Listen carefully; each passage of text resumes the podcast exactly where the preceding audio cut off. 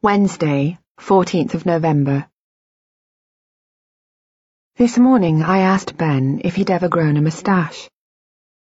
I was still feeling confused, unsure of what was true and what not.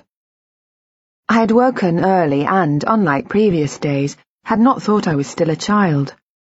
I had felt adult, sexual. The question in my mind was not, why am I in bed with a man, but instead, who is he? And what did we do? In the bathroom, I looked at my reflection with horror, but the pictures around it seemed to resonate with truth. I saw the man's name, Ben, and it was familiar somehow.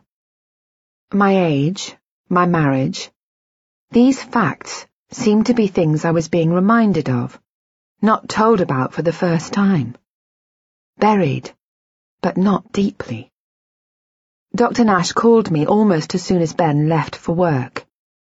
He reminded me about my journal and then, once he had told me that he would be picking me up later to take me for my scan, I read it.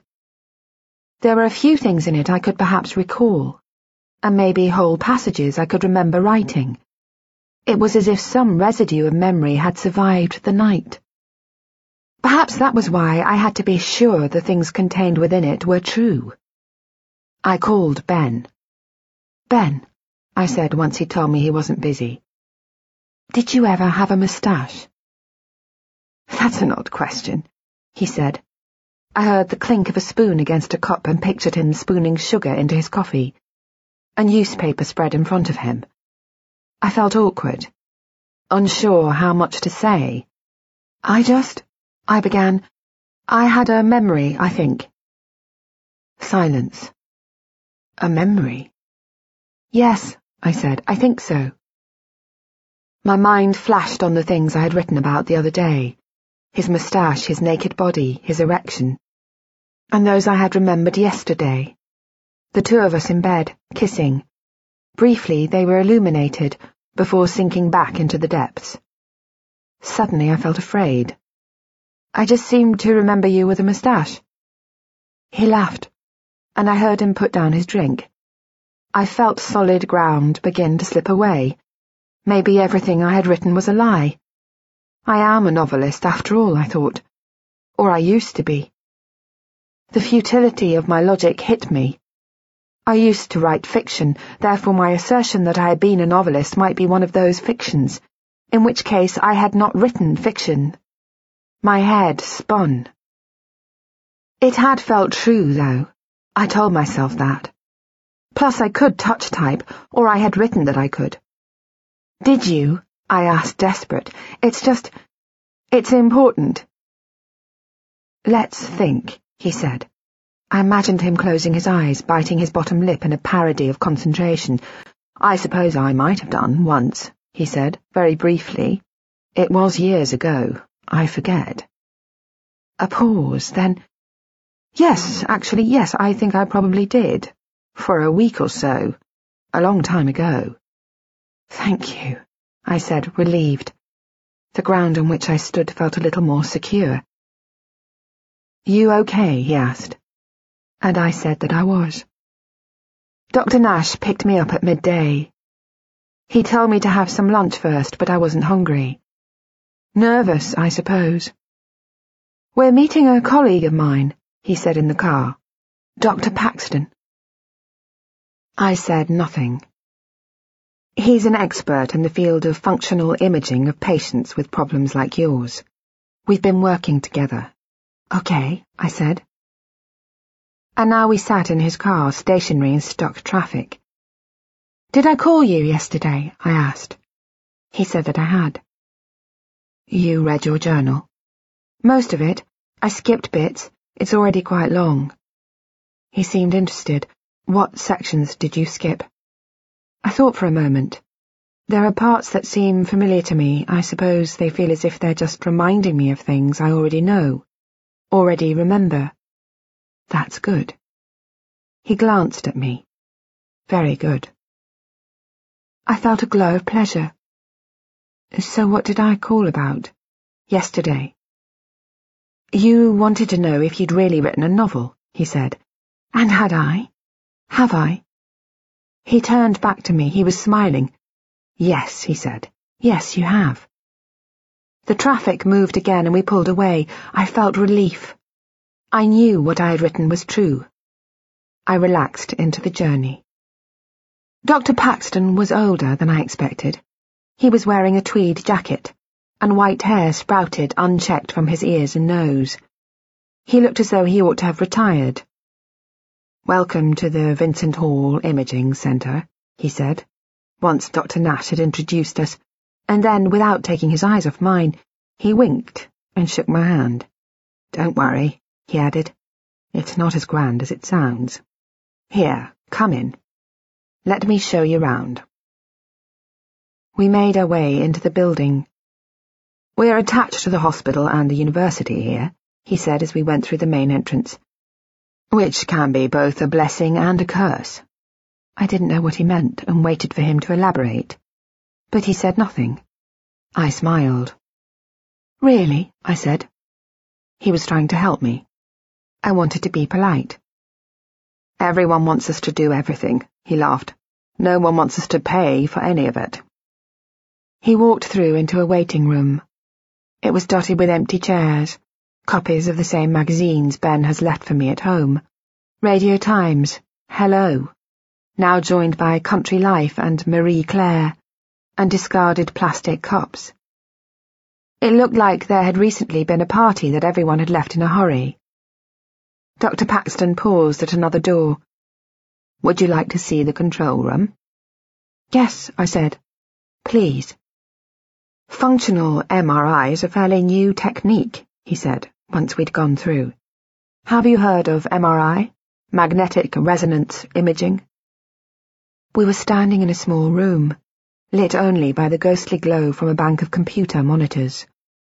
One wall was taken up by a window, beyond which was another room, dominated by a large cylindrical machine, a bed protruding from it like a tongue. I began to feel afraid. I knew nothing of this machine. Without memory, how could I? No, I said. He smiled. I'm sorry. MRI is a fairly standard procedure.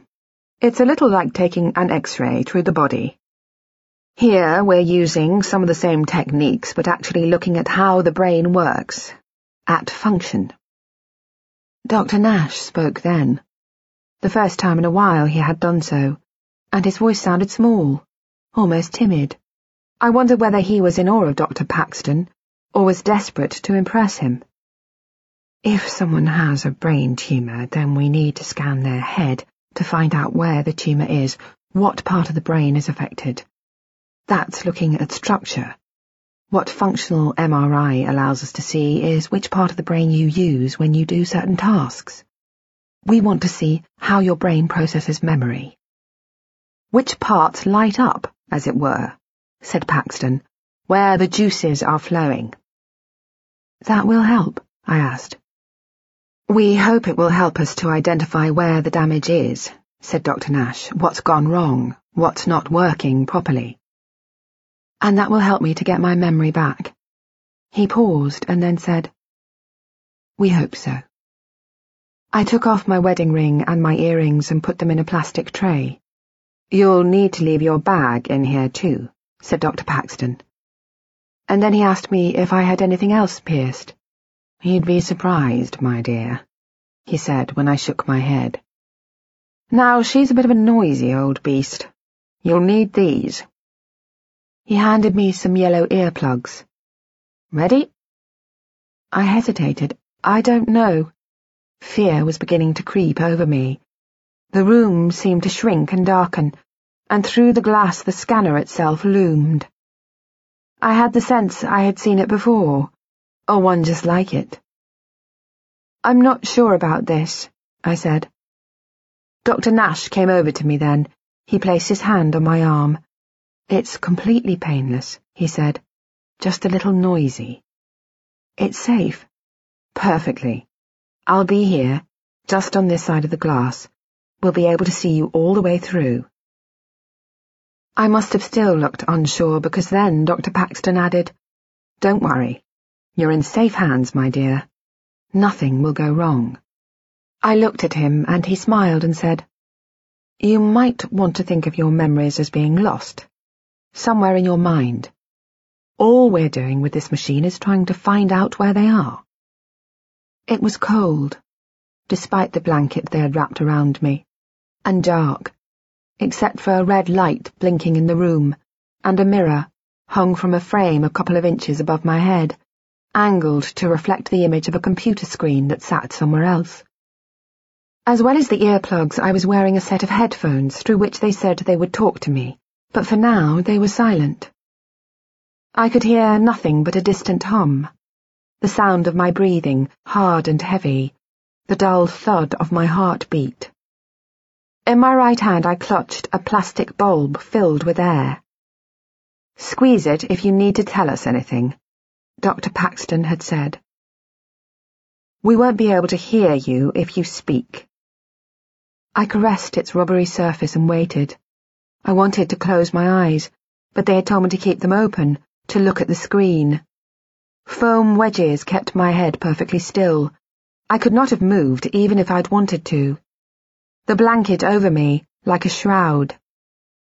A moment of stillness and then a click. So loud that I started, despite the earplugs, and it was followed by another, and a third. A deep noise, from within the machine or my head, I couldn't tell, a lumbering beast, waking, the moment of silence before the attack. I clutched the rubber bulb, determined that I would not squeeze it, and then a noise, like an alarm or a drill, over and over again, impossibly loud, so loud that the whole of my body shook with each new shock. I closed my eyes. A voice in my ear. Christine, it said. Can you open your eyes, please? They could see me then, somehow. Don't worry, it's all fine. Fine, I thought. What do they know about fine? What do they know about what it's like to be me, lying here, in a city I don't remember, with people I've never met? I am floating, I thought, completely without anchor, at the mercy of the wind. A different voice, Dr. Nash's. Can you look at the pictures? Think what they are. Say it, but only to yourself. Don't say anything out loud. I opened my eyes. Above me, in the little mirror, were drawings, one after the other, white on black. A man, a ladder, a chair, a hammer. I named each one as it came, and then the screen flashed the words, Thank you, now relax. And I said that to myself, too, to keep myself busy, wondering at the same time how anyone could relax in the belly of a machine like this.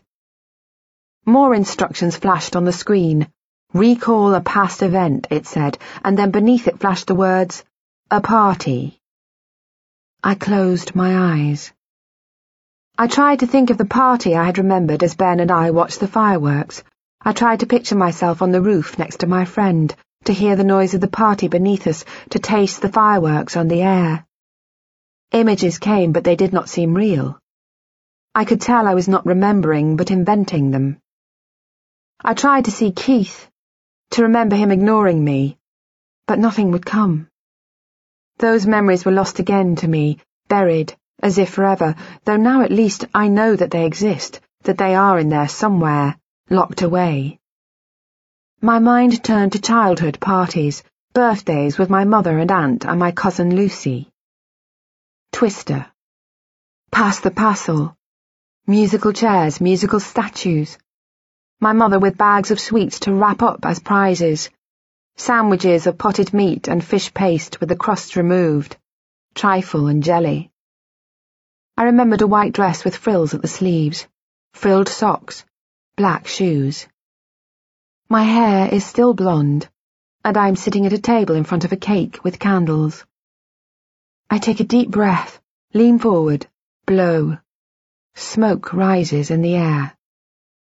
Memories of another party crowded in then. I saw myself at home, looking out of my bedroom window. I am naked, about seventeen.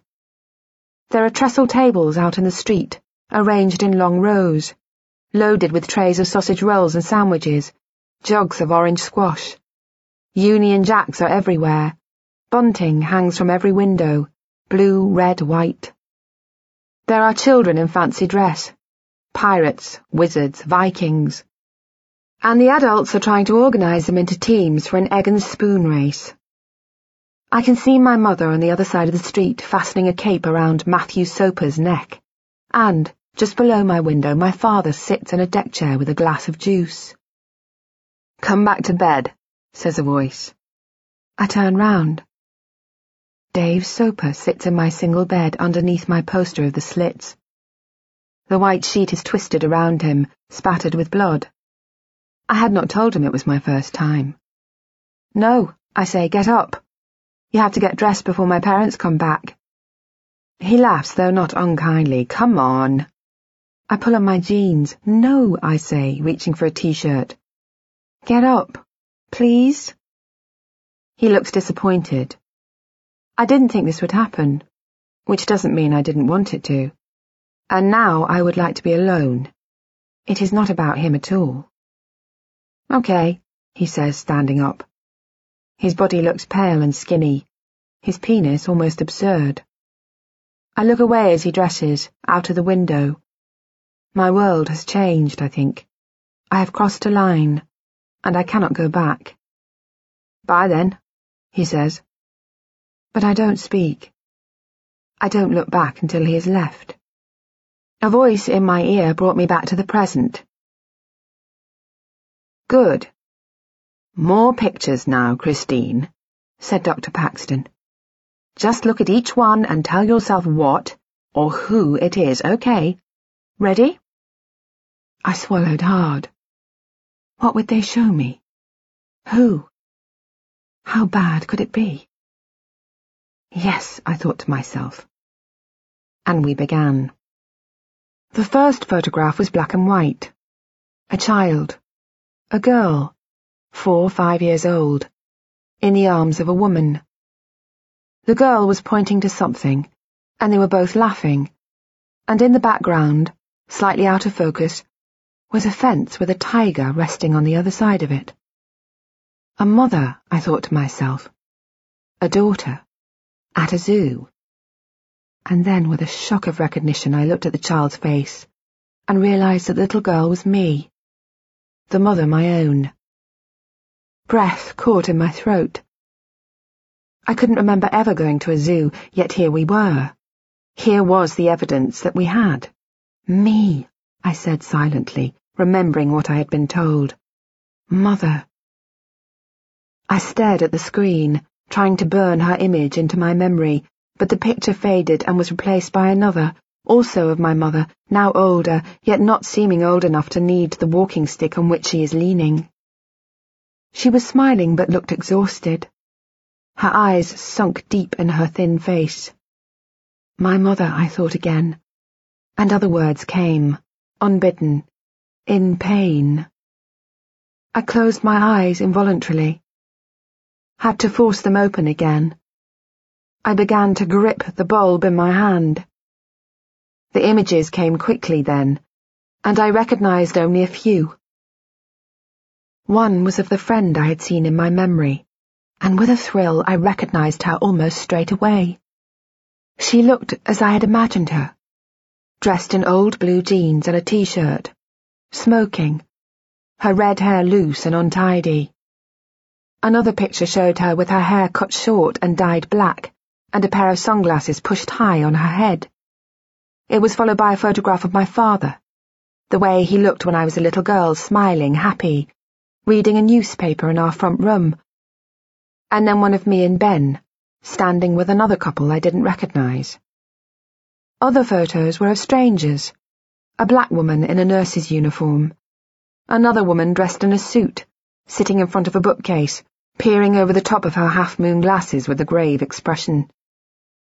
A man with ginger hair and a round face, another with a beard. A child, six or seven, a boy eating an ice cream, and then, later, the same boy sitting at a desk, drawing. A group of people arranged loosely, looking at the camera. A man, attractive, his hair black and slightly longish, with a pair of dark-rimmed glasses framing narrowed eyes and a scar running down the side of his face. They went on and on, these photographs, and as they did so, I looked at them all and tried to place them to remember how, or even whether, they were woven into the tapestry of my life.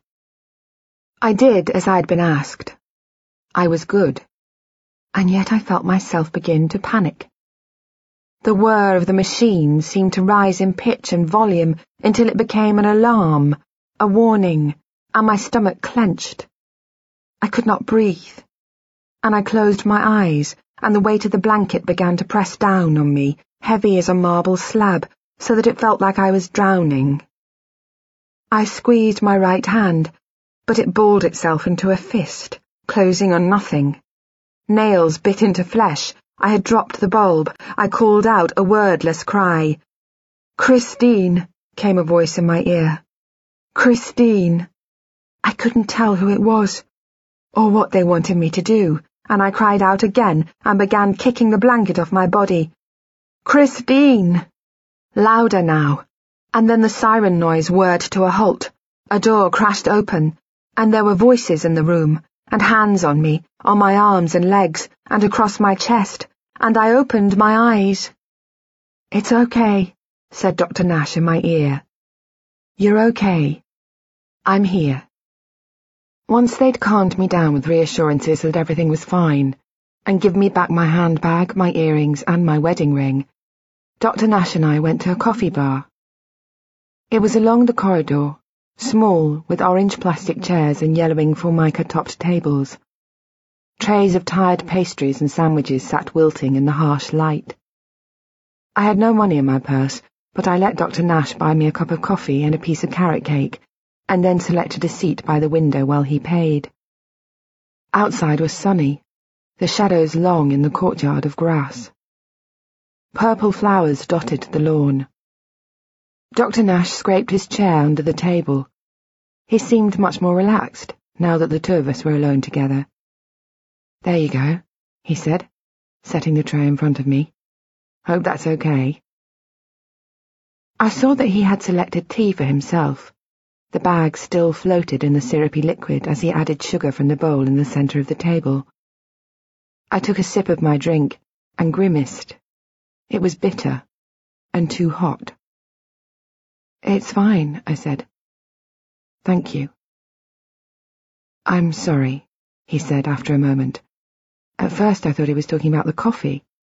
I had no idea that you would find it so distressing in there. It's claustrophobic, I said and noisy. Yes, of course.